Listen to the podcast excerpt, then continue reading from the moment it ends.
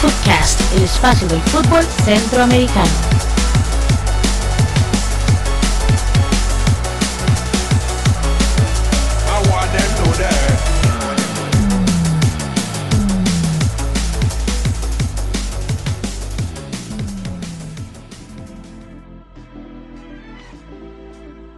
Buenas amigas y amigos de Footcast, el espacio del fútbol centroamericano. Estamos en el episodio número 18, hoy 26 de diciembre de 2017, el último episodio de este año. Les acompañaremos Jonathan Corrales y mi nombre es José Gregorio Soro. Tendremos de invitado especial al periodista Steven Oviedo del diario La Nación. Recuerden que pueden seguirnos en Facebook a través de la cuenta Foodcast CR y pueden escuchar todos los episodios de este podcast en el sitio web foodcast.org. En esta entrega hablaremos de las semifinales en Honduras, quienes jugarán la finalísima en la Liga Nacional de Honduras y hablaremos de qué sucedió entre Pérez Celedón y el equipo de Herediano en la final en Costa Rica. Asimismo, hablaremos de los cruces de la Liga de Campeones de CONCACAF, daremos las fechas, el horario exacto para tener pendiente este tema importantísimo de nuestros clubes que se enfrentarán a los mejores clubes de Estados Unidos y México y tendremos una sección de noticias donde hablaremos del tema de los premios de la CONCACAF 2017 y cerraremos con el tema del mercado de fichajes en los clubes de Centroamérica. Bienvenidos a Foodcast episodio número 18.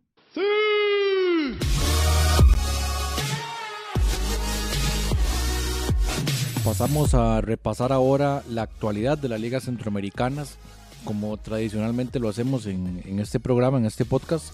Y vamos a empezar con lo que sucedió en el torneo de Honduras, que bueno, había tenido un parón importante por diferentes motivos, eh, por temas de las elecciones presidenciales y posteriormente pues todo ese problema que se dio durante el partido entre el Maratón y el Real España, en el partido de ida eh, perdón, Real España Maratón, era, era casa del Real España. Y finalmente, pues la suspensión de los encuentros terminó en que las semifinales se jugaron el miércoles anterior, que fue dos días después de que habíamos hecho la grabación del, episodio 17, y el fin de semana se, se dieron los partidos de vuelta. Eh, de hecho, ya la comisión disciplinaria ha sancionado el, el estadio Morazán, donde es casa el maratón, con tres partidos. Entonces, para la próxima temporada, el, marat el maratón deberá disputar tres partidos eh, en una cancha alterna o a puerta cerrada, por lo tanto también ya, ya empezará con problemas. Y además de eso, eh, también tuvo algunos sancionados, como fueron eh, Justin Arboleda y Cabo Fernández, expulsados en el partido de vuelta de las semifinales. Pero ¿qué pasaron? Bueno, en el partido de ida, como comentábamos, era, era casa el Real España, ganaba 2 a 0 y aproximadamente en el minuto 69 posterior a el gol de penal que anotó el jugador Oseguera, eh, se vino todo el problema. Lo ganaba Real España con gol de Eder Delgado y el de penal de Oseguera y ahí se suspendió el partido. Se faltaba disputar aproximadamente 20 minutos de ese partido de ida y además el partido de ida completo de la otra semifinal. En esos 20 minutos que hacían falta, el Real España Maratón anotó el, el jugador John Benavides el 3 a 0. Por lo tanto, ya ahí se sellaba. Eso fue el jueves anterior, el jueves 21 de diciembre. Ya sellaba por completo pues, la eliminatoria eh, o la, la dejaba bastante avanzada. En el partido de vuelta, que fue el sábado 23, el Maratón logró clasificar eh, perdón, el Real España logró clasificar, pero pasando algún susto. ¿Por qué? Porque empezó ganando al minuto 10 con gol de Mario Martínez, otro de esos jugadores pretendidos por algunos clubes centroamericanos, entre ellos Liga Deportiva Alajuelense. Pero al final eh, el, el, maratón tuvo una, una, respuesta muy interesante que puso contra las puertas, contra las cuerdas al equipo, al equipo del Real España, porque Junior Lacayo al 52 puso el empate, Justin Arboleda al 55 y de nuevo Justin Arboleda al 61 ponía el 3 a 1, lo que ponía la serie 4 a 3.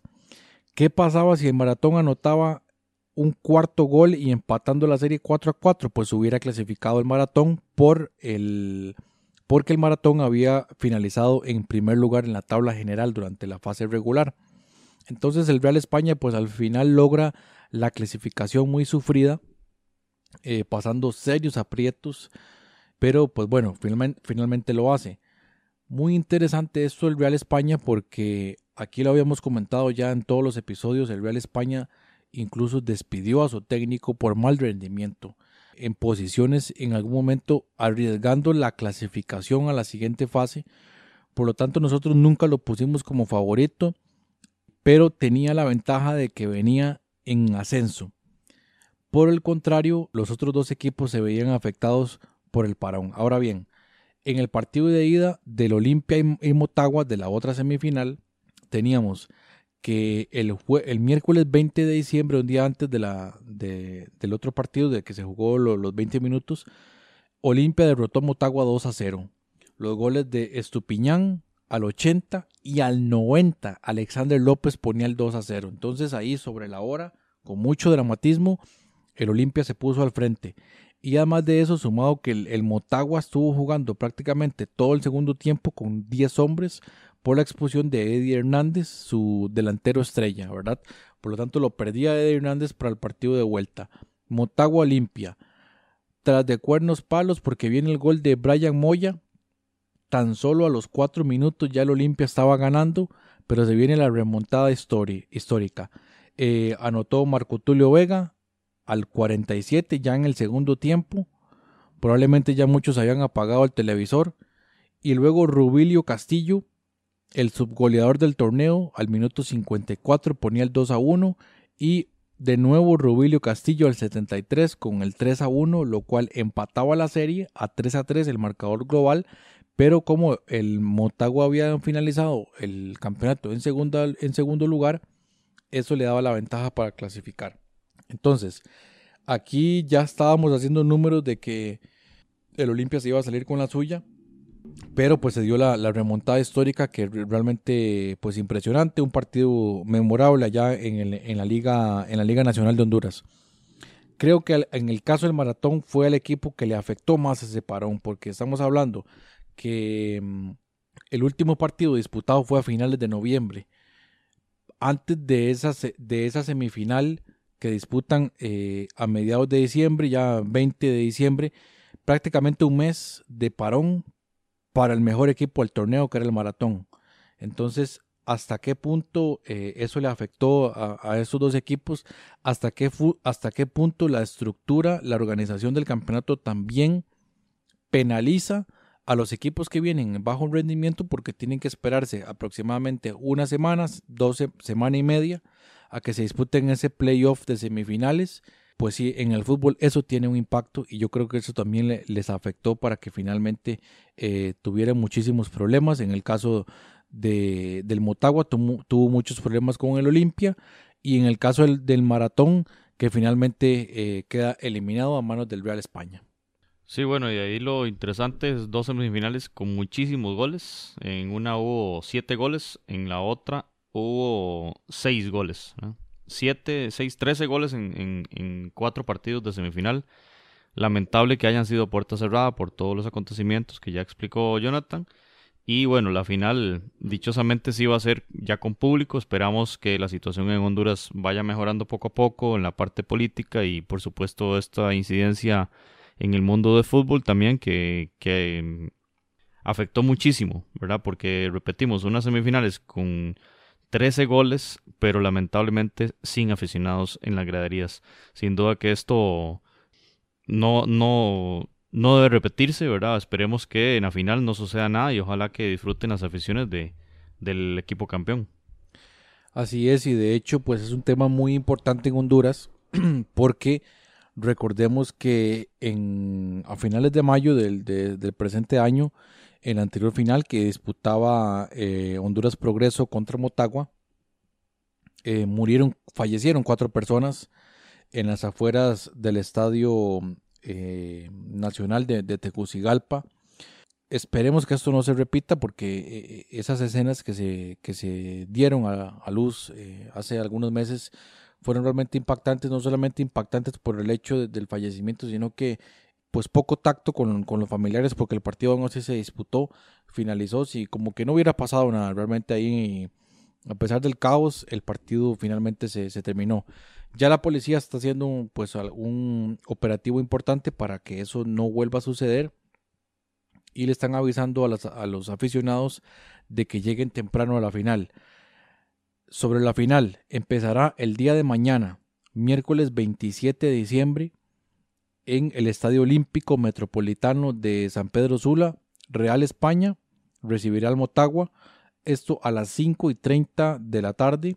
Este será el partido de ida y el partido de vuelta se jugará el 30 de diciembre, el sábado 30 de diciembre, en el estadio eh, Tiburcio Carías Andino en Tegucigalpa el Motagua recibirá al Real España a las 7 de la noche. Entonces, aproximadamente 9 de la noche, si es que el partido pues no se va a, tiempo extra, ahí ya eh, conoceremos quién será el campeón entre Motagua y Real España. A criterio personal, de nuevo, pues el Motagua uno esperaría que no tenga problemas, no solamente porque cierra en casa, sino porque a través del campeonato eh, ha demostrado mejor nivel, una plantilla en mejor forma y eso pues eh, eh, uno esperaría que, tenga que eso se vea reflejado en el campeón que alcanzaría un tricampeonato histórico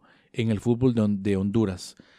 para repasar rápidamente el tema del palmarés, Real España ha sido campeón en 11 ocasiones desde su fundación en 1929 y el Motagua 15 veces desde su, fundación un año antes en 1928. Corrijo nada más la hora del partido de vuelta, que como ya decíamos es en el Estadio Nacional, el Tiburcio Carías Andino, no será a las 7 de la noche, sino a las 4 de la tarde, eh, la hora del partido de vuelta, por lo cual conoceremos ahí ya quién será el campeón de la Liga Nacional de Honduras. Álvaro Sánchez al primer palo, el rechazo, le queda a Jake Venegas, tiró.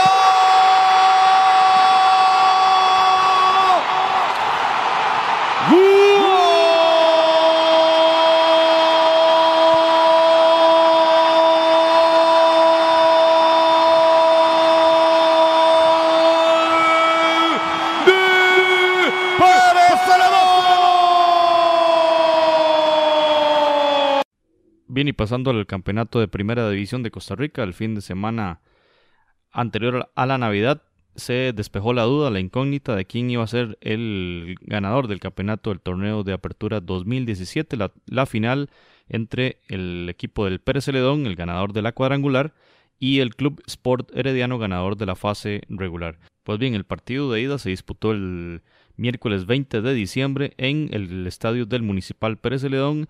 El partido terminó 1 por 0 ganando el equipo del sur con gol de Jekyll Venegas, un remate de zurda potentísimo que nada, nada pudo hacer el portero cambronero que fue el titular herediano en, aquella, en aquel partido en Pérez Celedón. Repetimos 1-0, ganó el equipo de Pérez Celedón el, como local jugando en el partido de ida de la final que cerraba el sábado 23 de diciembre, el partido en el cual Heredia estaba obligado a ganar al menos 1 a 0 para em, extender esa posibilidad en el tiempo extra o, bien llegar hasta los penales, pero estaba obligado el equipo herediano a ganar ante Pérez Celedón y resulta que bueno, fue un partido muy apretado, el, el resultado fue 0 por 0, un equipo de los Guerreros del Sur muy aplicado en defensa, con una línea de 5 y logró durante los 90 y restos minutos que se disputaron, contener toda la ofensiva de los delanteros eh, y el juego ofensivo que planteó Hernán Medford hasta cierto punto eh, desordenado si se quiere. Y realmente fueron muy pocas las opciones de gol del Club Sport Herediano que eh, ni, ni José Guillermo Ortiz, ni, ni Hansen, ni Landín, ni luego posteriormente ni Arrieta, ni Mambo Núñez que entraron de cambio lograron descifrar ese cerrojo enorme que, planteó José Yacone, el, el, entrenador de Pérez León, que al final resulta campeón del torneo de apertura, un logro realmente histórico para un equipo que fue fundado apenas en 1991 y que este título eh, resulta en, en un, una, sus vitrinas ahora estarán eh, adornadas por el título 2017 torneo de apertura. Ya ellos habían logrado el torneo de apertura 2004, pero en aquel momento el formato del campeonato le digamos, el ser campeón solo lograba asegurar un puesto en la final nacional entre el ganador de apertura y el ganador de clausura. En aquel momento Pérez ganó apertura, pero perdió en la final nacional, por lo tanto no se contabiliza como un como un torneo. En esta ocasión ya en el formato de torneos cortos ya sí cuenta y por lo tanto, según datos de Gerardo Coto Cover, el SAR de las estadísticas, este equipo logra entonces el primer trofeo de campeonato nacional. Ya había logrado el, el título, bueno, en tercera división en el 84-91 y en segunda división en el 91, pues ahí había nacido de una em, unión, digámoslo así, entre el Generaleña y el Pérez Celedón que en años consecutivos lograron el ascenso a primera división y al final resulta que ellos se, fusionaron en un único equipo y desde entonces Pérez disputa sus juegos en primera división. Y repetimos entonces el Pérez León logró el título en una en un proceso un poco extraño logra entrar ahí de última hora en la en los cuatro primeros y en una disputa con el Santos y llega a la cuadrangular donde nadie daba un 5 como decimos por ellos y resulta que logran ganar la, la cuadrangular alcanzan la final y resulta que, bueno, en la cuadrangular solo fueron derrotados con, por el Deportivo Saprissa, en el Ricardo Saprissa, y en una actuación nefasta del portero. El resto de partidos jugaron realmente bien, tuvieron un rendimiento muy alto y lograron acceder a esta final en la que también se daba por descontado, ¿verdad? Que el Herediano era el claro favorito y resultó que el oficio y juego inteligente del equipo sureño logró más que la opulencia y, la, y el potencial ofensivo del equipo herediano. Así es, bueno, escuchábamos antes el gol de, de Jekyll Venegas, un golazo definitivamente en ese partido de ida. Y al final fue la, fue la diferencia, la única diferencia. O sea, un gol ha sido la diferencia entre estos dos equipos.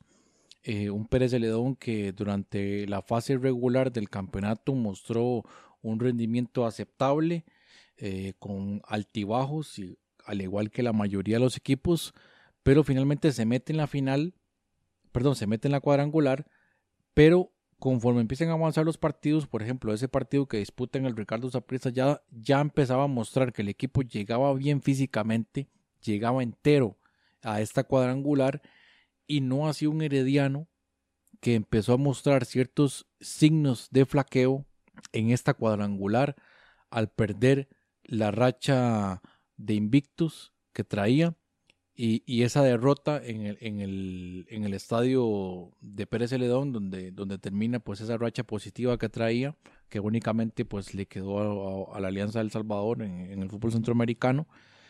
Y mm, en ese partido de ida pues un planteamiento defensivo muy bueno, pero también el Pérez supo ser agresivo cuando tuvo que hacerlo. Un partido disputado físicamente bastante, eh, incluso al filo del reglamento por lo cual pues el, partido se le complicó un, poquito al, cuarteto arbitral y yo sé que mucha, mucha gente estuvo descontenta, por ahí tuvimos unas intercambio de opiniones como siempre en Twitter, pues mucha gente se molesta, pero la, verdad es que el, eh, un criterio personal, el, arbitraje no estuvo tan, tan mal en ese, en ese partido de ida. Sin embargo, pues incluso a mí me pareció que, que, que le favoreció un poquito a Heredia eh, en el sentido de esos, pequeños detalles, esas faltas que tal vez no tuvieran una incidencia en el marcador, pero que sí hacen mella eh, durante el partido. Desde ahí a mí me empezaba a darle la, impresión de que el equipo herediano se veía nervioso, se veía muy estresado y que eh, eso podía afectarles. Y de hecho así fue en el partido de vuelta. ya lo vamos a, analizar más adelante con el invitado especial que tenemos para el episodio de hoy. Pero Herediano rápidamente ya en el segundo tiempo echa el partido por la borda completamente a, la desesperación incluso desde el inicio del partido con la inclusión de Jonathan Hansen que no venía jugando durante prácticamente todo el campeonato y un jugador como Landín que salvó la tanda al Herediano durante varios partidos lo deja por fuera O sea, sí, tuvo un partido deficiente en la ida, pero ¿por qué no darle la oportunidad de que se reivindique con la afición en el partido de vuelta? Lo deja fuera al, al delantero titular. Deja por fuera también a otros jugadores como Jimmy Marín, el, mismo... Y, y eso me parece que ya el equipo entra estresado con una idea distinta a lo que han practicado a lo largo del torneo y rápidamente el partido fue empezar a tirar balones arriba, empezar a la, a la desesperación, a tratar de, de, involucrar la afición más que ellos mismos concentrarse en lo que tenían que hacer y, y al final el gol no cayó. Pérez le dio un tranquilo atrás, a pesar de que no tuvo, no contó con la participación de Porfirio López, eh, sancionado eh, del partido de ida, la, quinta amarilla, y al final partido casi, casi perfecto, partido de vuelta, un poquito de suerte, pero lo normal en un partido de estos, y al final pues justo ganador, justo ganador de la final, pero tal vez no el merecimiento de un campeón en un torneo eh, en un torneo contando la, fase, la fase regular de las 22 fechas. Sin duda, ya eso abriría un debate sobre los formatos y la, el tema de la justicia en un campeonato, ¿verdad? Eh, bueno, podemos hablar de muchos diferentes eh, sistemas de, de, torneo, de formatos de torneo, y eso nos llevaría a otro debate.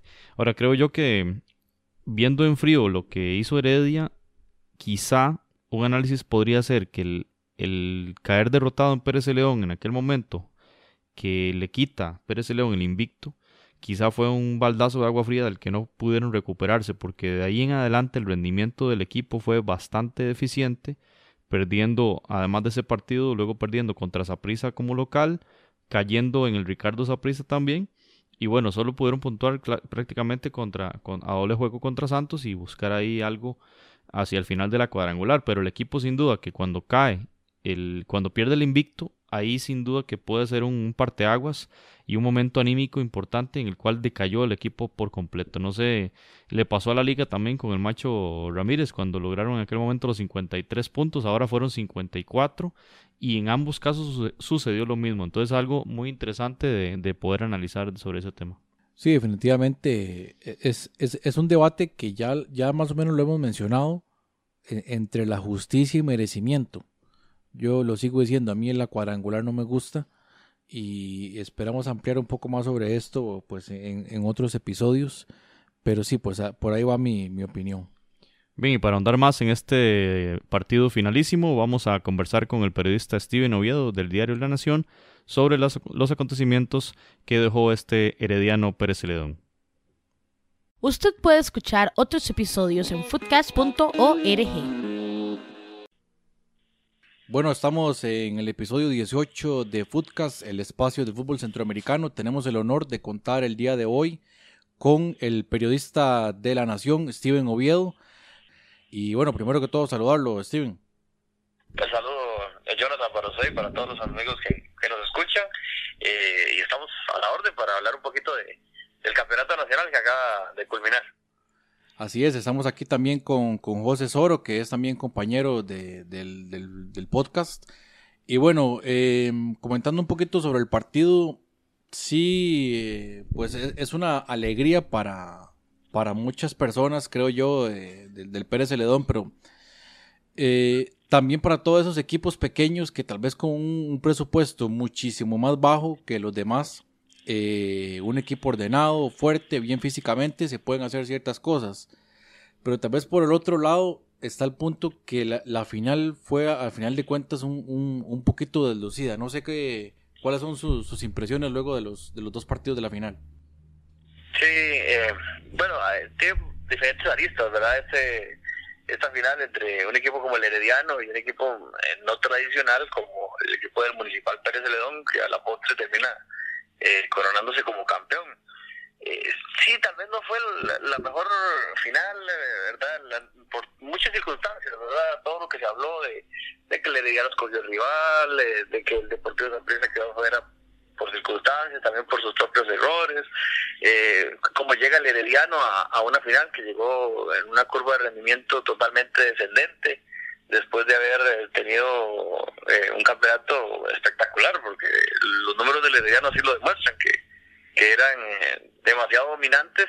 Si hubiera sido cualquier otro tipo de formato de Eh, a nivel europeo, por ejemplo, el Herediano había sido campeón, ¿verdad? Pero ya, conocemos las reglas del juego, las conocían ellos, y el Pérez León termina ganando bien el campeonato.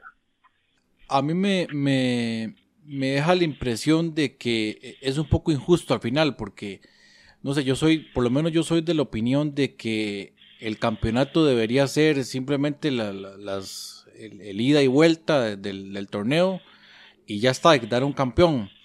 Pero yo entiendo, digamos, que, que ese, ese tema de la, de la cuadrangular, por las cosas que eran del pasado y todo esto, pero me, me sigue dejando esa, esa sensación de injusticia, de que, de que tal vez eh, eh, al final no gana el mejor, ¿verdad? Yo sé que ya las reglas están dadas, como dice usted, pero, pero sí, sí hay como cierta injusticia al final. Sí, sí, obviamente, no, si fuera por rendimiento, eh, el que se lo merecía el herediano, ¿verdad?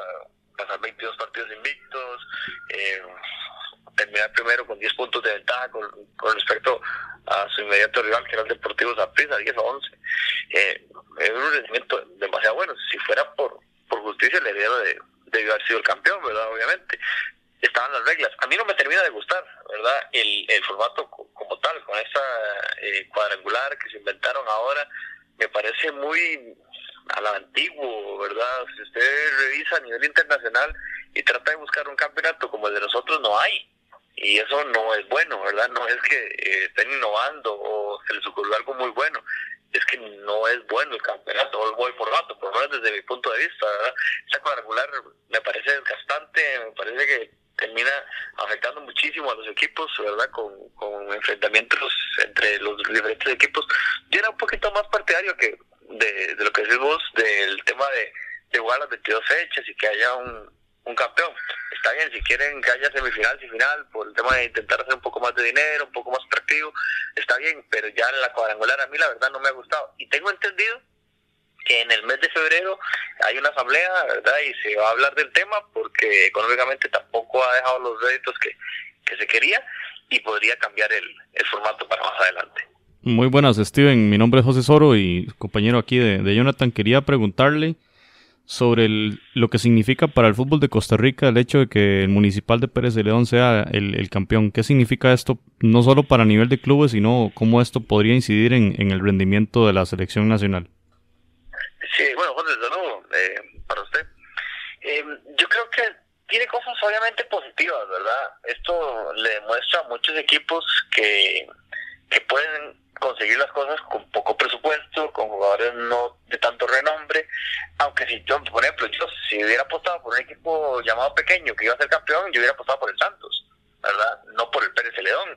A mí me sorprendió lo, de Pérez y creo que, que a todos, ¿verdad? También, digamos, yo no creo que tenga impacto en, en selección nacional porque con el respeto que se merecen los jugadores de, del equipo de Pérez León, yo no veo que ninguno tenga la capacidad para ir a la selección, ¿verdad? De cara a, la Copa del Mundo que está a la vuelta a la esquina, ¿verdad? Lo que puede ser interesante es verlo ya en, en CONCACAF. Uno dice interesante, ¿verdad? Pero hay que ver este Pérez León en qué fase de CONCACAF va a caer, ¿verdad? Porque hay que recordar que los formatos han cambiado ¿verdad? Que Guatemala es un país que no se le están dando plazas por, por temas eh, de injerencia política en, sus respectivas ligas, entonces eso le da a veces más boletos a Costa Rica. Entonces hay que ver mucho dónde va a jugar el, el, Pérez de León, que podría ser hasta el 2019. ¿verdad? Si llega hasta la última fase donde está, por ejemplo, el Herediano y, y Zaprisa que van a enfrentar en, en febrero sus series de, de CONCACAF. Entonces tiene muchas asistas interesantes este este campeonato del equipo de, de Pérez León. Lo que también me llama mucho la atención es lo de, lo de José Yacone, que sí me parece que es un técnico eh, muy bueno, que puede tener oportunidades en otros equipos. Ya la liga lo desperdició, porque lo trató mal. Le, para mí, le, como se dice popularmente, le montaron la cama a los jugadores. No querían que estuviera Don José. Y, el, tiempo, el tiempo le dio la razón a él también. Claro, el tiempo le dio la razón en, muchísimas cosas. Y le terminaba dando un título que lo tiene hoy el Pérez León y lo tiene la Liga. Ah, bueno, y, en relación a Heredia, ¿qué, ¿dónde cree usted que tuvo e, ese el principal pecado en esta final? No sé si, si tal vez pecó un poquito de soberbia, como, como, como muchos creemos, pero no sé si más bien ah, hubo algo más ahí, por ahí. Yo creo que en el, tema del Herediano hay varias circunstancias yo lo de de la soberbia yo no creo, ¿verdad? Porque mucha gente dice es que Hernán trató de, de novato a, a Don José eh, que, que le ya no se sentía mal. Eh, como lo dijo Hernán Medford en, la conferencia donde se despide del paquillo del Herediano, así se juegan las finales, hay que ser agresivos, el, el tema de, de, las palabras, se puede decir muchas cosas que, que tal vez no son realidades, pero para tratar de meter al aficionado, para darle un poquito de picante, se puede jugar con esto. Yo creo que el Herediano sí, eh, hubo varias cosas. Eh, la curva de rendimiento a la baja, totalmente, ¿verdad? Después de, de las 22 fechas de perder el invicto, ¿verdad? Ahí se vino abajo el, el Herediano. Se viene abajo en esa curva de rendimiento por eh, situaciones como las de Randall Azofeifa. Lo de Azofeifa es clave, él en el Herediano es un jugador muy importante y eh, el rendimiento de Randall por problemas personales eh, se vino la baja, se, totalmente decayó, ¿verdad? El, jugador que en, en, 16 partidos hizo 10 goles, estaba sobrado en, en, la tabla de goleo, que era el hombre más importante del Herediano, el jugador que, que más remataba según las estadísticas que teníamos nosotros en, en la nación. Totalmente otra cara en, en la cuadrangular, no anotó un solo gol, no dio una sola asistencia, falló un penal decisivo contra el Deportivo Zaprisa y él tenía la cabeza en otro lado. Se le entiende, se respeta porque son seres humanos, son personas que atraviesan momentos complicados y yo creo que Randall sí se, se, se vio afectado y eso afectó mucho al equipo porque lo metieron a la cancha cuando no lo debieron de haber utilizado, debieron de haberle dado un espacio desde mi punto de vista a Randall para que se recuperara emocionalmente. Bien amigos, estamos con Steven Oviedo, periodista del diario La Nación, aquí en Footcast. Estamos hablando sobre la final del fútbol costarricense. Steven, par de preguntas. Una sobre Heredia.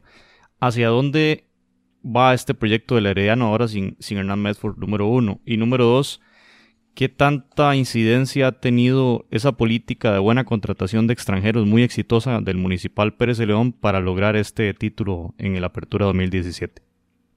Sí, bueno, pegando con, con lo, de, lo del Herediano, de para dónde va el, el proyecto yo creo que el Herediano va a seguir siendo uno de los equipos que pelea el título, uno de los equipos más competitivos del país.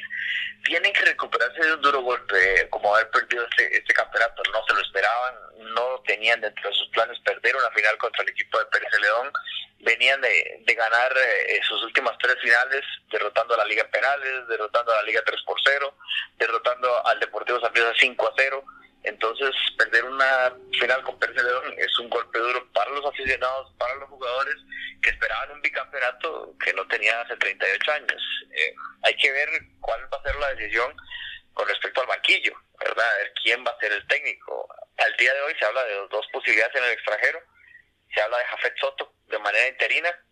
Entonces, eh, dependerá mucho del, del Herediano. A mí personalmente me gusta para el banquillo del Herediano un técnico con un perfil como el de don Carlos Restrepo, el, colombiano que dirige al Olimpia de Honduras, ¿verdad? El Olimpia quedó eliminado en semifinales eh, de fútbol hondureño, ya está, entre comillas, disponible, ¿verdad? Porque tiene seis meses de contrato, entonces habría que ver si, si al heredero le interesa, ¿verdad? Hoy eh, todavía no está definido esto, entonces habría que, que esperar. Y lo del Pérez León, el Pérez León es uno de los equipos más extraños en el tema de, de extranjeros porque le pegan, es difícil. El Herediano, a Zaprisa, a la Liga, a todos le cuesta traer extranjeros que peguen. Hemos visto, por ejemplo, en el último torneo eh, en Liga Deportiva Alagolense, Yamil Bosguain, Iván Luqueta y Kurt Frederick, eran una vergüenza verlos en la cancha. Jugadores de un nivel muchísimo más bajo al que tenían eh, jugadores de, de, divisiones menores, ¿verdad? En el Herediano, José Alfonso Nieto, Rafinha y Julio César Pardini eran una vergüenza dentro de la cancha, eran jugadores que no tenían el nivel para estar en, el campeonato nacional. Y estos muchachos traen un paraguayo, paraguayo que el primer día, el primer partido que, que le vi fue contra, contra el Saprissa en fase regular y falla un penal y ya digo ya este es otro paquetazo no el paraguayo juega bien. El paraguayo dentro de sus limitantes porque no son jugadores que tengan mucha movilidad es bueno. Y, y como decimos nosotros la pulsea y Pablo Escurra es un buen jugador un jugador que, que le ayudó mucho a, a, mantener los tiempos del partido a tratar de sostener la bola en, en fases finales verdad que le, le, termina ayudando mucho a este Pérez que tiene, tiene una más, tiene suerte sí. Tiene colmillo.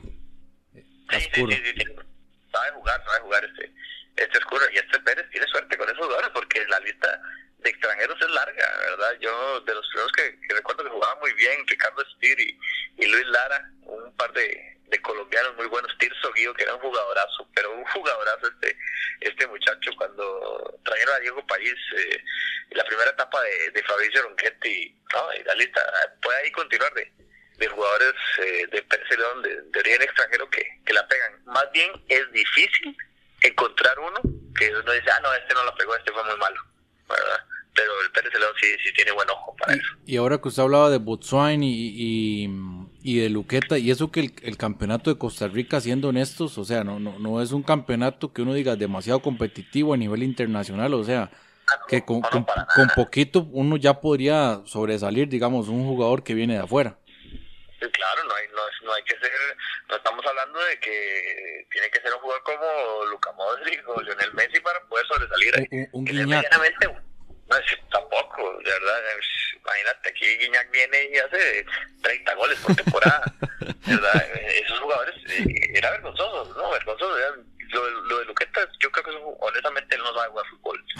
Y lo, de, lo, de, lo de Kurt Frederick tiene serias deficiencias de, de tácticas. O sea, él, no es malo en el tema de, correr, de centrar, pero tácticamente jugar en la línea 4, jugar, a juego, ese tipo de cosas ya se le a ver si los dirigentes de si los dirigentes de Zaprisa y Heredia pueden eh, emular esos dirigentes de PZ que, que, han tenido mucho éxito en esa contratación de extranjeros.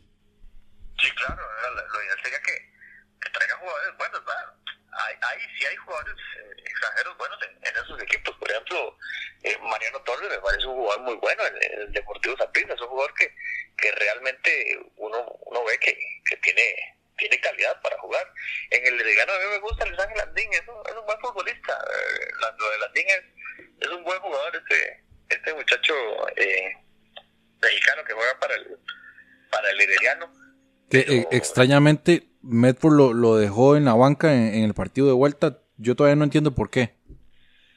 Sí, fue muy raro, o sea, digamos, ese partido, para mí Hernán Medford cometió errores por ejemplo, uno dice, va perdiendo por un gol. ¿Cuál es el desespero? Es un gol, ¿verdad? Sale con tres delanteros, sin ideas en la media, con un jugador como Jonathan Hansen, que, que Jonathan creo que es un buen futbolista, pero tuvo un torneo desastroso, ¿verdad? Muy malo lo de Jonathan. Eh, sale con un jugador como él, que, creo que no era el partido para él. A mí me hubiera gustado ver a Jimmy Marín en el medio campo, que es un jugador que se hubiera asociado más con, con Elías, con José Sánchez, José Sánchez hacía las cosas bien, lo saca de la cancha. Landín hacía las cosas bien, lo saca de la cancha. Mete más Boloñez ya la desesperada. Yo creo que fueron un cúmulo de, de, errores que, que, le terminaron pasando la factura a ese Herediano, que yo creo que estaría jugando ahí todavía y no la mete. Sí, sí, sí. Sí, es cierto, es cierto. Como que Hernán no murió con, con, con las botas puestas, es decir, no murió con la de él, con la idea que había tenido en todo el torneo. Al final hace un poquito de loco, se desespera y eso le termina de, de pasar factura. Sí, es que se desespera, digamos. Yo esperaba, cuando a mí me tocó cubrir al equipo eh, todos estos días, ¿verdad? de cara a las finales, yo hablaba con los compañeros, yo le dije, muy probablemente salga con una línea de cuatro, cuatro jugadores en el medio y dos delanteros, ¿verdad? Pero uno presupuestaba a Jimmy Marín, a Elías, a José Sánchez, jugadores rápidos, con un par de delanteros como eh, Landín y, José Guillermo Ortiz, el esquema fue totalmente diferente y le terminó facilitando al Pérez León, porque el Pérez León ganaba arriba las pelotas contra los tres delanteros y en el medio no había quien recuperara el Herediano, ¿verdad? Porque estaban en inferioridad numérica. El Pérez tenía cuatro atrás, cinco a la media y un delantero. Entonces ganaba la media cancha, ganaba la pelota y ahí perdió todo el tiempo que quiso obviamente como tiene que hacerse cuando se va ganando, ¿verdad? Nada que, nada que reprocharle al Pérez de León porque ellos hicieron lo que haría cualquier equipo que va ganando.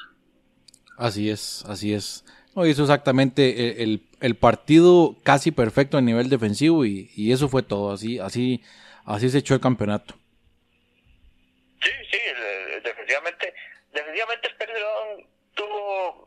un error, que fue la mano de David y el árbitro árbitro porque creyó que no fue con intención. Eso fue el único detallito defensivo que cometió el Pérez León.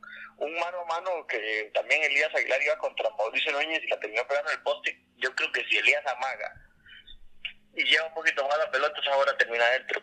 pero son decisiones de partido. Él creyó que la podía meter desde ahí y estuvo a punto de meterla, ¿verdad? También el Herediano se le va al partido por, por detalles, Por detalles, ¿verdad? Por, detalles, un poquito mala suerte, dos bolas al poste, un gol que si lo anula bien y si no lo anulaba, pues también, ¿verdad? El de, el de José Guillermo Ortiz, el penal que pudo haber sido o no, porque también es de mucha interpretación, si a mucho se le ocurre que, que fue penal, lo pita y no lo quitó y está bien, son jugadas muy complicadas.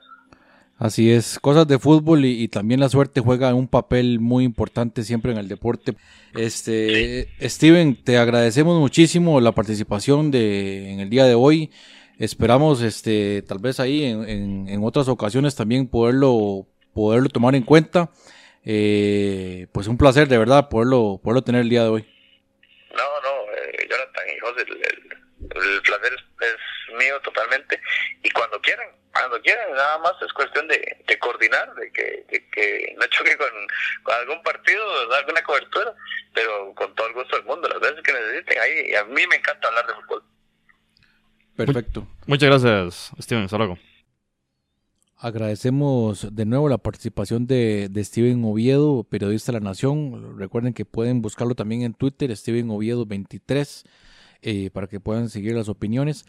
Nada más repasando el palmarés que le quedan a estos dos equipos, el Club Sport Herediano, fundado en 1921, 26 ocasiones campeón, y el Municipal de Pérez de Ledón, fundado en 1991, eh, que disputa sus partidos de local en el Municipal de Pérez de Ledón, el estadio Keylor Navas Gamboa. No, señores, este espacio no, no es patrocinado por la película. Primera vez campeón del fútbol de Costa Rica. Realmente un aplauso muy grande por parte de todo el equipo de, de, de Footcast. Y, y por qué no decirlo, también nosotros como aficionados a, a un equipo como la Asociación Deportiva San Carlos, uno también empieza a ver ciertas cosas que uno dice, bueno, sí es posible. San Carlos llegó a la final en dos ocasiones de estos dos torneos, de dos torneos cortos, y al final no pudo. Pues ahora ya, ya hay un equipo que ha logrado pasar un poco más allá, y yo creo que con un factor muy importante, con, con una, una parte con mucha honestidad del equipo, porque no tiene todo aquello que tuvo Liberia de aspectos económicos extraños, y ni qué decirlo de un equipo como el, el Brujas de Escazú ya desaparecido. Un equipo de brujas, además, cuyo dueño terminó en la cárcel. Pero vamos a temas más bonitos. Eh, para cerrar el tema de las ligas centroamericanas y en este episodio número 18, que es el último del año 2017, vamos a hablar de los campeones, así en resumen, los campeones en Centroamérica. Recordemos eh, torneos de apertura 2017. En Guatemala el campeón es el Antigua Guatemala Fútbol Club. En El Salvador el campeón es el Alianza Fútbol Club. En Honduras vamos a esperar, ¿verdad? Y en el primer episodio de 2018 hablaremos de esta final entre Real España o Motagua. En Nicaragua el Club Deportivo Walter Ferretti. Y en Costa Rica el Municipal de Pérez de León. Y en Panamá el campeón es el Chorrillo Fútbol Club. Así cerramos estos capítulos de las ligas centroamericanas. La idea es dar una actualidad constante, un refrescamiento de qué está sucediendo en cada uno de los países y qué está sucediendo con los clubes y los campeonatos locales. Así que cerramos este proceso de torneos de apertura 2017 y repetimos en el próximo episodio hablaremos de qué sucedió finalmente en la finalísima entre el Real España y Motagua en la Liga Nacional de Honduras. Usted está escuchando Footcast, el espacio del fútbol centroamericano.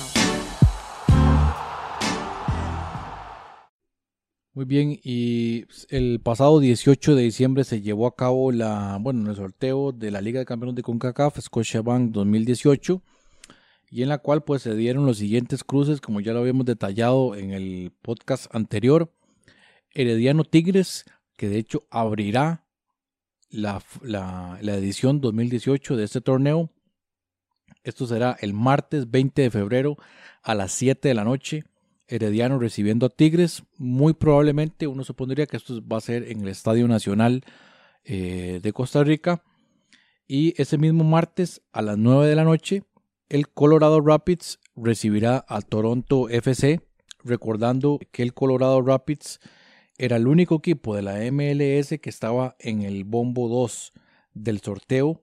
Eh, nosotros pues erróneamente habíamos dicho en el anterior podcast que había sido el Toronto, pero no, en realidad el Toronto mantiene una posición aceptable como país Canadá, gracias de hecho a las participaciones de eh, los equipos de Canadá, como fueron el, Vancouver Whitecaps, que llegó bastante lejos en una de las ediciones, y pues también el Toronto.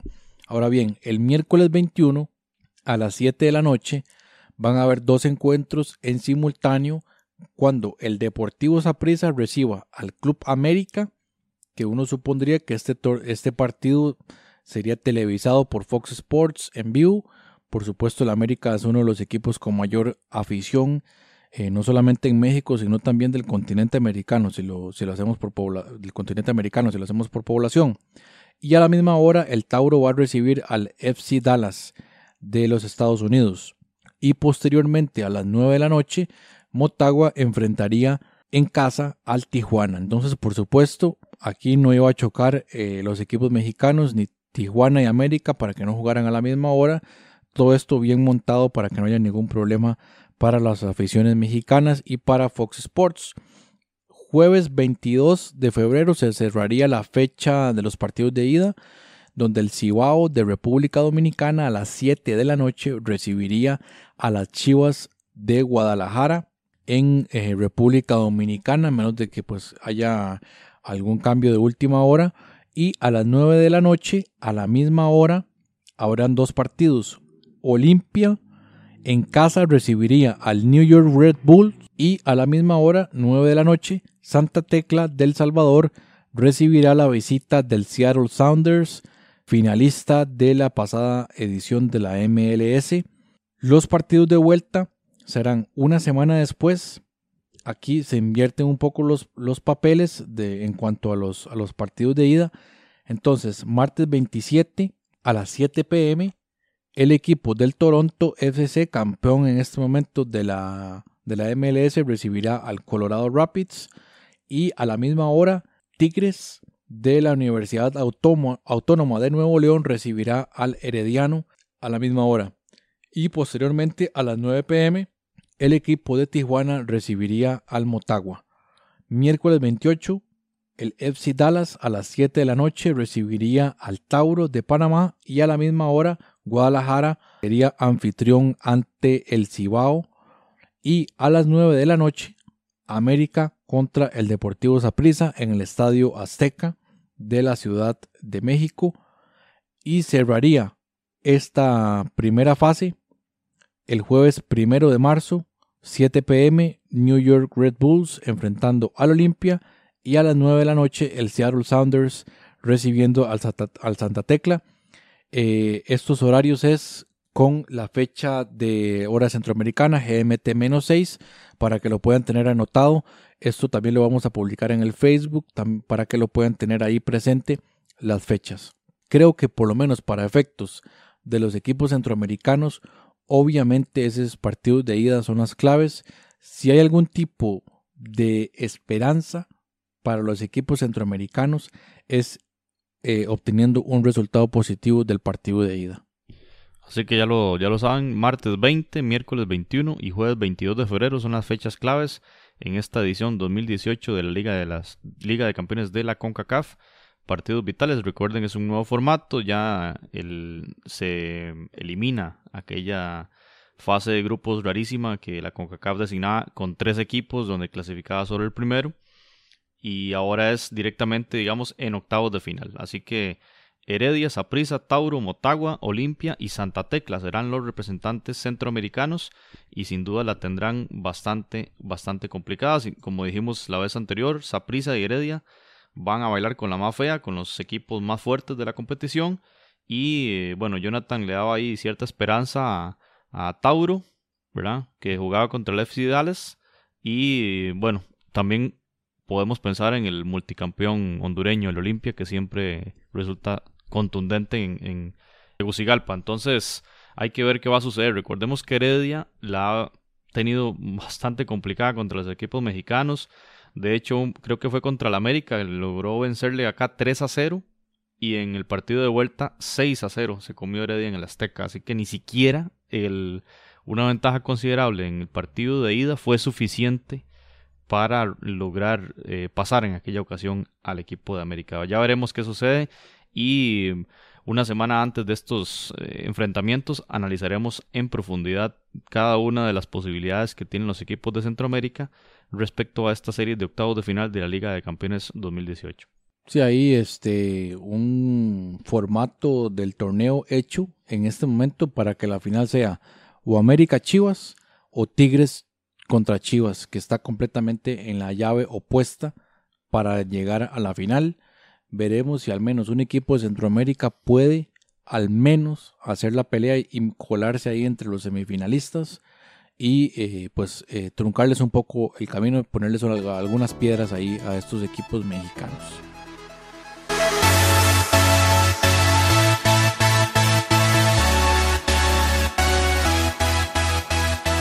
Footcast, el espacio del fútbol centroamericano. Bien, el pasado 19 de diciembre la Confederación Norteamericana, Centroamericana y del Caribe, CONCACAF, anunció los ganadores de las restantes categorías de los premios CONCACAF 2017. Ya habíamos mencionado que el jugador del año en la categoría masculina fue Keylor Navas y en femenino Alex Morgan. Y pues el 19 de diciembre la CONCACAF anunció el mejor 11, el mejor 11 masculino, encabezado obviamente por Keylor Navas Gamboa del Real Madrid. En la defensa, cuatro defensores, Cristian Gamboa de Costa Rica, sin duda una sorpresa. Héctor Moreno de la Roma, el mexicano. Kendall Waston de Costa Rica, del Vancouver Whitecaps. Y Román Torres de Panamá y jugador del club Seattle Saunders. En la media cancha, el, en, el en el mejor 11 de la CONCACAF 2017, Brian Ruiz de Costa Rica y del Sporting de Lisboa, Christian Pulisic del Borussia de Dortmund, el estadounidense, Héctor Herrera, el mexicano que juega en Portugal, y Wild Donald Guerrier de Haití, el jugador del Karabakh que disputó la fase regular de la Champions League en esta edición de este año. En la delantera, la CONCACAF designó a Albert Ellis, el hondureño jugador del Dynamo Houston, y a Irving el Chucky Lozano, jugador del PSV Eindhoven, como los delanteros de este mejor 11 del 2017. Jonathan, ¿qué le parece ese 11? Sí, yo creo que pues sí, sí refleja en, la mayoría de los casos la realidad en este momento del, fútbol de CONCACAF. Creo que en el caso del, portero no hay ahí mucho que, que, agregar. En la defensa, pues en el caso de Cristian Gamboa, pues ahí sí uno podría discutir un poquito, un jugador que no ha tenido mayor participación en el Celtic, prácticamente totalmente en el ostracismo, eh, y en la selección, pues poco, poco realmente. El caso de Héctor Moreno, incluso en la Roma ha jugado poco, pero al menos se le puede rescatar que la temporada anterior en el fútbol español estuvo bastante bien, con la selección también eh, una buena participación. Kendall Waston fue elegido como uno de los mejores jugadores de la MLS. Creo que fue elegido el mejor jugador del Whitecaps también en esta temporada. Y adicionalmente me parece que una pieza clave en el equipo de Costa Rica para la clasificación al Mundial. El caso de Román Torres, de este sí, digamos, ahí también eh, eh, una participación importante en el Seattle Sounders con la, la clasificación a la final quedó campeón en la edición anterior de la MLS y, por supuesto pues la clasificación al mundial incluido el gol que le da la clasificación y en el medio campo aparece Brian Ruiz del Sporting Club de Portugal pues ahí también a uno le deja algunas dudas un jugador que no ha tenido mayor participación creo que lo salva, lo salva muchísimo pues el banco de, buena, de buenas de buenas cosas que ha tenido con la selección de Costa Rica y también en, el nombre que tiene Brian Ruiz, porque pues a nivel de participación eh, en el torneo anterior del, del, Sporting, pues sí tuvo una buena participación, pero no creo tan destacada. Y en esta, bueno, ni siquiera ha tenido, bueno, sí, ha, tenido como 45 minutos de, de fútbol únicamente. Luego tenemos el caso de Christian Pulisic, que ahora Entiendo que su pronunciación es Pulisic, que ha perdido la pronunciación del apellido como, como si fuera de, estos equipos de los Balcanes, Pulisic. Entonces, pues en una entrevista escuché que, que, el apellido era Pulisic, para que lo tomemos en cuenta. Y creo que sí, pues una figura probablemente en este momento la figura joven con mejor proyección en el fútbol de CONCACAF. en el Borussia Dortmund cada vez empieza a tener muchísimo más participación en el equipo titular. Veremos qué, qué va a pasar con él. El caso de Héctor Herrera, creo que con el Porto, pues sí, una participación muy importante en el torneo anterior con eh, el equipo del Porto. A pesar de no, de no de haber obtenido pues el título, creo que sí en la Champions ha estado bien, con México también ha estado bien y creo que pues ahí es una figura importante. Y en el caso de Guerrier, pues con el equipo del Karabakh, una de las revelaciones de esta Champions League. El culpable número uno de la eliminación del Atlético de Madrid ha sido el Karabakh, que fue eh, pues una piedra en el zapato para el, equipo del de, Cholo Simeone, que no logró ganarles ninguno de los dos partidos. Y en la delantera, el caso de Albert Ellis, que tuvo una temporada destacable con el equipo del Houston Dynamo. Llegaron lejos en la competición a la fase de los playoffs y creo que sí, aquí coincido, el mejor jugador de la CONCACAF en este momento por, por sus goles, por su, también por su proyección, el caso de Irving, el Chucky Lozano con el PSV Andoven, una excelente campaña en la anterior edición de la CONCACAF Champions League, donde el Pachuca quedó campeón, y ahora también en el fútbol holandés, rompiéndola, como dicen en Sudamérica. Sí, yo comparto ahí, me parece que hay un peso enorme en el tema de la participación en eliminatoria o en Copa de Oro en el caso del haitiano, ¿verdad? Que eh, le da mucho peso a, ese valor de estos jugadores en el tema de las selecciones nacionales, ¿verdad? Bueno, si, si vemos el tema de Torres o de Waston, fueron elementos fundamentales para la clasificación de Costa Rica y de Panamá respectivamente. Bueno, coincido con usted, Irving Lozano. Me acuerdo con el Pachuca jugando, creo que fue semifinales del torneo anterior de la CONCACAF Liga Campeones. Irving Lozano hizo lo que quiso, tanto acá en, el Saprissa como allá en, Pachuca. Y bueno, le hizo bastante falta ahora al, equipo Pachuca, que aún así logró el tercer puesto en el Mundial de Clubes. Pero bueno, nos parece a excepción de lo que de las dos figuras que usted mencionó, que bueno, son ticos y ¿verdad? aquí costarricenses diciendo que no lo merecen tanto ni Gamboa ni Ruiz, pero bueno, esas son determinaciones, lo veíamos en el episodio pasado del sistema de votación, que es en, en 33.3% de valoración entre afición vía web, un equipo técnico de, de CONCACAF y este el tema de los, de los medios de comunicación, ¿verdad? Entonces, esas son las valoraciones que hay que, que, hay que tener respecto a estos premios que, que concedió la, la Confederación en, para el 2017. Ya vimos el tema de los mejores jugadores. En el caso de portero del año, por supuesto, Keylor Navas en el primer lugar. De segundo lugar, Andrew Blake, el portero jamaiquino del Philadelphia Union. Recordemos la destacada actuación que tuvo en la Copa Oro.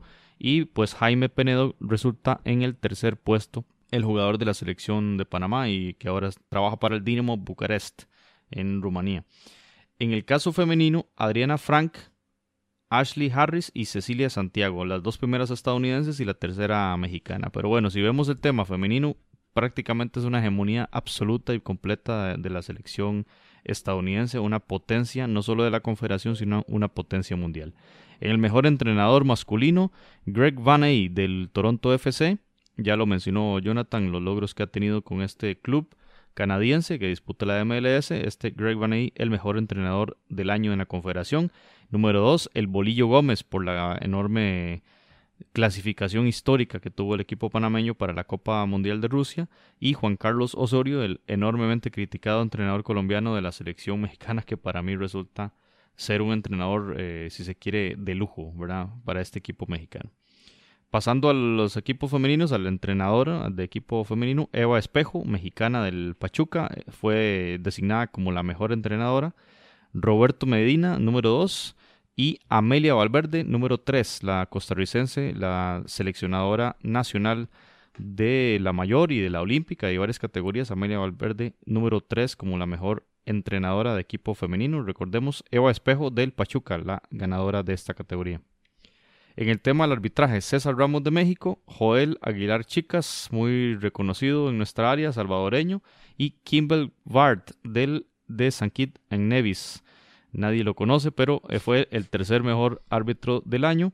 Y en categoría femenina, Lucila Venegas de México, Carol Ann Chenard de Canadá y Marianela Araya Cruz de Costa Rica, las mejores árbitras de la Confederación. Y mención especial un premio al mejor desempeño lo otorgó la CONCACAF, adivinen a quién, a la selección panameña de fútbol por su desempeño en la eliminatoria, alcanzar el logro histórico de la primera clasificación en una Copa Mundial y lo logró el Bolillo y los jugadores, en especial Roman Torres, en esa clasificación histórica allá en el Romer Fernández contra la selección nacional de Costa Rica. Jonathan, ¿qué, qué opinión le merece los, los premios y algunos de esos galardonados, y en especial este último de la CONCACAF eh, que se lo dio a Panamá como el premio al mejor desempeño? Bueno, yo creo que, que pues enhorabuena para el equipo de Panamá. Creo que mm, pues no solamente por la clasificación al Mundial, que sí es el resultado final, porque e, e, este premio no, en teoría no está, no está premiando el resultado, está premiando su desempeño.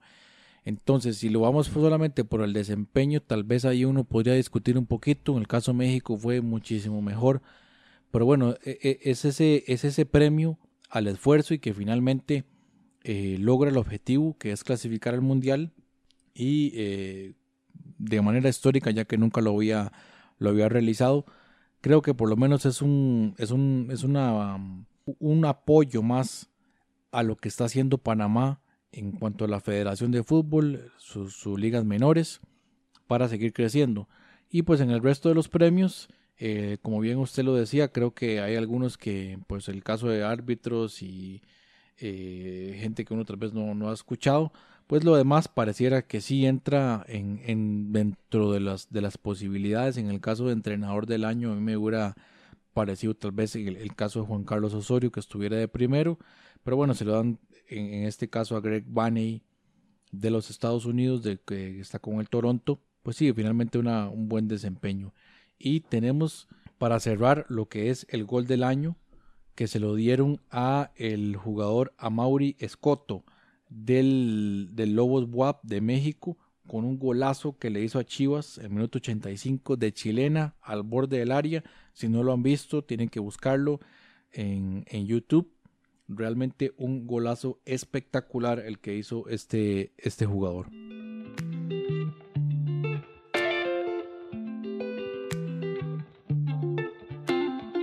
Bueno, haciendo un repaso sobre los últimos eh, acontecimientos en cuanto al mercado de fichajes, el mercado de piernas en el fútbol centroamericano, pues se destaca ya la noticia que fue oficial el día de hoy, 26 de diciembre, el Club Rojos del Municipal de Guatemala hace oficial la contratación del técnico costarricense Hernán Medford Bryan, eh, proveniente del Club Sport Herediano, subcampeón en Costa Rica. Pues nada más ahí algunos datos importantes para toda la afición de Guatemala. Hernán Evaristo Medford Bryan nació el 23 de mayo de 1968 en San José, Costa Rica y tiene 49 años de edad. Eh, estuvo, estuvo, ligado a, a, la institución, perdón, será ligado a la institución del municipal por 18 meses, es decir, el clausura 2018 y la temporada siguiente en la Liga Nacional. Inició como su carrera como técnico en el 2003 en Costa Rica, específicamente en Saprissa, donde tuvo un paso de dos años, donde obtuvo un tercer lugar en el Mundial de Clubes, posteriormente pasó a la selección costarricense, donde no tuvo una buena participación para la eliminatoria Sudáfrica 2010 y posteriormente, posteriormente fue a dirigir a León en México, eh, también dirigió en, en el Chelajú, en el Mario Camposeco Chelajú, en Guatemala, donde fue campeón, y luego tuvo su regreso al fútbol de Costa Rica con el equipo de Heredia, donde fue campeón en dos ocasiones y ahora eh, con un subcampeonato. Además de esto, también hay que recordar que tuvo un paso por la selección de Honduras, entrenando también al equipo del Real España.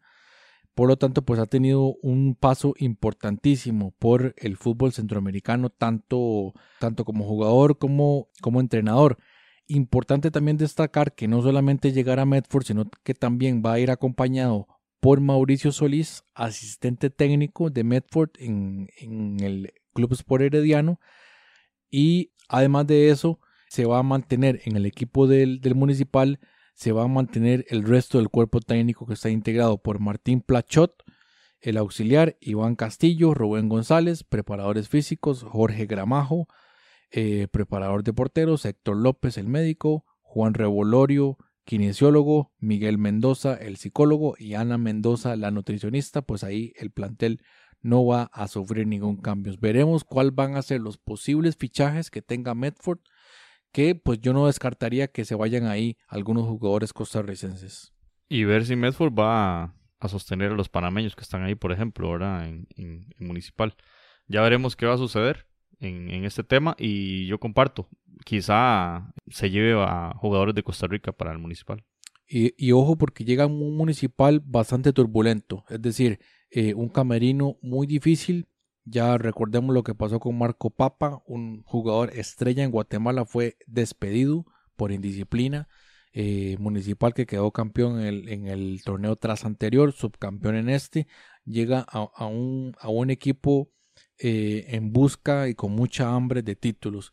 ¿Qué gana Municipal con Medford? Bueno, primero que todo, los patrocinadores en las conferencias de prensa van a estar súper encantados con este señor porque las conferencias de prensa eh, aparecen en, en, en, la, en las noticias, aparece en la hora premium porque les encanta que Medford hable de todo menos de fútbol.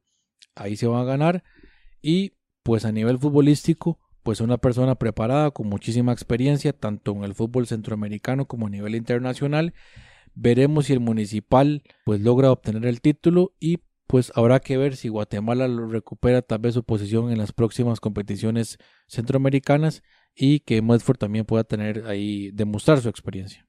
Bien, y siguiendo el tema de los eh, fichajes, un poquito de una pincelada de lo que podríamos ver en enero con mayor intensidad, los, los cambios y los, el juego de mercado, los intercambios entre equipos, las ventas y compras de jugadores.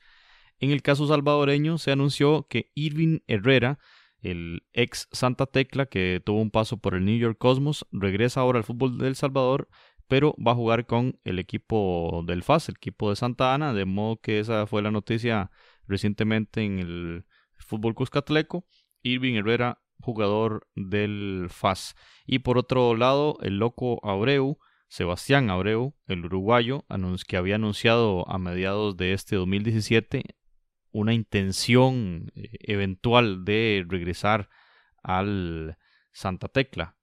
Eh, había mencionado que era interesante jugar acá por el tema de la, de la disputa internacional, que era interesante regresar para poder eventualmente disputar juegos contra Tigres, por ejemplo, juegos en Costa Rica, juegos en México o en Estados Unidos, visitar estadios grandes y demás con el equipo salvadoreño, pues la noticia reciente fue que ya esta intención de Loco Abreu que en su momento dejó entrever ya se esfumó, pues fichó por el Audax italiano del equipo de la, del campeonato chileno y con esta contratación, esta firma, el Loco Abreu logra un récord de Guinness como el jugador que más clubes ha defendido en la historia del fútbol, según reporta el día de hoy eh, la página elsalvador.com. Entonces, Loco Abreu, la noticia es que Loco Abreu, que inicialmente quiso jugar con el Santa Tecla, volver al fútbol salvadoreño, ya fichó por un equipo chileno y no, no estará entonces de vuelta en el fútbol del Salvador.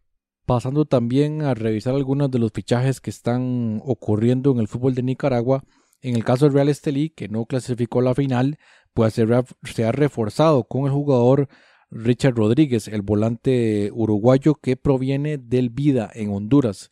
Entonces, pues un fichaje bastante importante, es un jugador que ya es un veterano, más de eh, varios años de haber, eh, disputado ya eh, pues su carrera profesional. Y pues a, raíz de eso comentó que el Real Estelí es un equipo ganador que está acostumbrado a llegar a las finales. Y dice yo en lo personal quiero ganar títulos y clasificar a la liga con CACAF del 2019. O más bien del segundo semestre del 2018. Vamos a ver qué pasa. Y creo que el, el fichaje bomba del Real Estelí de esta temporada es el caso del jugador nicaragüense español Daniel Cadena Sánchez que internacional con la selección de, Nicaragua, pues ha sellado ya su, contrato con el Real Estelí, eh, proveniente del fútbol islandés, el UMF Niarovic. Por lo tanto, pues eh, un viejo conocido de la, del, fútbol nicaragüense, uno de los artífices de la, clasificación de Nicaragua a la Copa de Oro eh, anterior. Y sobre esto comenta que estoy feliz por este nuevo reto, Estelí será mi nueva casa y estoy dispuesto a ganarlo todo, ya que es un honor ser parte de la institución deportiva más importante del país, expresó el futbolista, quien ya se unió a los entrenamientos. Recordemos también que este jugador, Daniel Cadena Sánchez, ya había participado en la Liga Nicaragüense con el Walter Ferretti. Bien, continuando con el tema de los fichajes, el Tauro FC anunció a mitad de diciembre. Tauro FC fichó a Enrico Small, que era el delantero del Árabe Unido, el equipo de Colón. Este ahora se jugará entonces en el equipo del Tauro, defenderá los colores del Tauro y lo anunciaba con bombos y platillos como uno de los fichajes estrella de este equipo que querrá retornar al éxito que en este momento el cetro pertenece al Chorrillo FC. Y pues en la Liga de Costa Rica, en la FPD, tenemos algunos fichajes, sobre todo que provienen de la provincia de Alajuela, que es el equipo más urgido de refuerzos y también de, de hacerse sentir en el mercado de fichajes. Y pues ya han hecho oficial lo que se conocía ya desde algunos días de manera extraoficial y es que Roger Rojas, el Rorro, y Luis Garrido los dos provenientes del Olimpia de Honduras, eh, formarán parte de los rojinegros para la temporada del torneo de clausura 2018. Dice que el traspaso se produjo un día después de que Olimpia quedara eliminado de las semifinales de la Apertura 2017. Como ya repasábamos, empataron en el global 3 a 3 con el Motagua. Y ambos jugadores de 27 años fueron piezas claves para que los Leones se alzaran con el título de la Liga de CONCACAF, la primera edición de este torneo, en donde el jugador Roger Rojas fue el máximo goleador de la competición con cinco anotaciones. Y Garrido formó parte también del plantel de Honduras que ganó la Copa Centroamericana 2017 que se disputó en Panamá, donde tuvo tres participaciones. Además de eso, pues el Olimpia disputará también como campeón de la Liga CONCACAF su eh, participación en la Liga de Campeones de CONCACAF, donde va a enfrentar al New York Red Bulls. Uno le sorprende en ese caso un equipo como el Olimpia, que en lugar de reforzarse para una competición internacional, pues está deshaciendo no solamente de este dos jugadores importantes, incluso dos jugadores que han sido tomados en cuenta en la selección nacional en algún momento, tal vez el caso de Rojas Rojas menos, muchísimo menos, pero pues ahí uno le sorprende. Y además de eso, eh, también se habla de una posible contratación de Carlos Restrepo en el Club Sport Herediano. Esto es tan solo ahí un, un rumor, pero vamos a ver qué sucede con, eh, el, con, con el campeonato costarricense. Porque si bueno, si Restrepo resulta que es contratado por Heredia, bueno, además de debilitar al Olimpia con Rojas y con Garrido, sería enorme el golpe con, con, con el DT, ¿verdad? Como dice usted, teniendo en dos meses, o mes y medio si se quiere, ya la disputa de la, de la máxima competición de clubes que le daría la plaza a un enorme campeonato como el Mundial de Clubes. Es, resulta muy interesante qué sucede ahí, si es una cuestión más económica, es una cuestión que tenga que ver con lo político que, vive el país de Honduras. Bueno, ya veremos qué sucede. En otros temas de Costa Rica está el, fichaje bomba del Saprissa, de Johan Venegas, el delantero de la selección nacional, que bueno, inicialmente estaba incluso entrenando con Liga Deportiva Alajuelense y un día después terminó fichando por el Saprissa. Situación que, bueno, para mí me resultó muy repulsiva. No el, no el hecho del fichaje, sino la cobertura mediática porque se daba en el, en la semana del, de la final nacional, de la final entre Heredia y Pérez Celedón, y ese tema casi que se adueñó de los medios durante día y medio, dos días, y nadie hablaba de otra cosa más que de un fichaje de un jugador y no de un campeonato, de una final de campeonato. Bueno, pues así de bomba fue la noticia. Johan Menegas fichó con el Deportivo Saprissa y recientemente se anunció también el retorno de Michael Barrantes, exjugador morado, regresa a las a la causa del del equipo de Tibas. Así que Michael Barrantes y Johan Venegas son como los fichajes estrellas de este equipo que también la tiene bastante complicada contra la América de México para la CONCACAF. Además de eso, también oficializaron el retorno de Luis Hernández, lateral izquierdo. Me parece uno de los mejores laterales izquierdos con proyección en el fútbol de Costa Rica. Estuvo con Grecia. Y además de eso, también destacar que el equipo del Deportivo Saprissa también está en busca de director técnico. Todavía es una incógnita entonces vamos a ver qué sucede con el equipo del Deportivo Saprissa a menos de dos meses de iniciar la competición internacional de la Liga de Campeones y aproximadamente a 10 días de empezar el torneo de Costa Rica que será el 7 de enero. Elementos de análisis, Jonathan, porque vean, Saprisa y Heredia, ambos sin entrenador.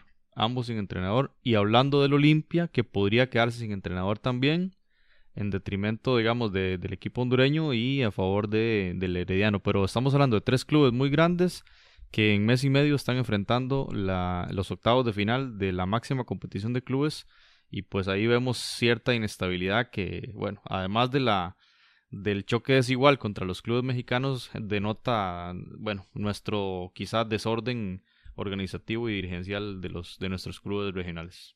Usted puede escuchar otros episodios en foodcast.org. Con esto llegamos al final del episodio 18 de Foodcast y con esto también el final de la temporada 2017 para nosotros, eh, del espacio de fútbol centroamericano.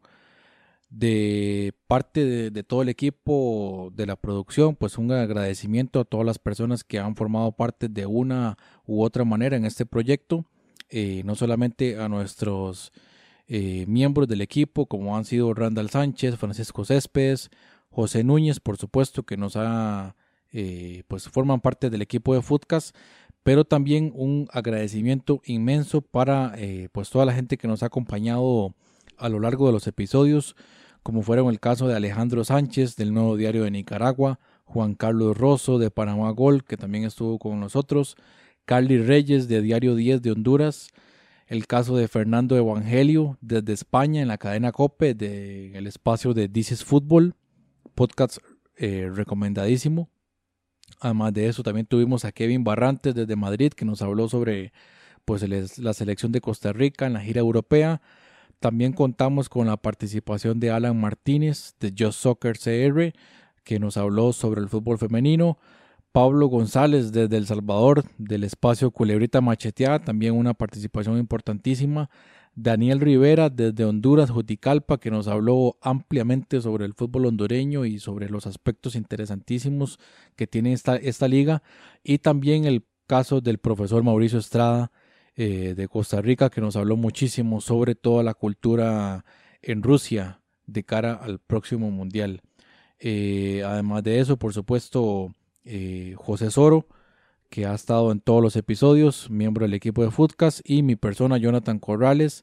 Agradecerles inmensamente por habernos escuchado a lo, a lo, largo de estos 18 episodios. Regresaremos en el 2018, aproximadamente la tercera semana del mes de enero, y eh, esperamos contar con, sorpresas, con nuevas secciones y por supuesto siempre apoyando el fútbol de nuestra área, el fútbol centroamericano eh, como siempre aquí en. Footcast, el espacio del fútbol centroamericano.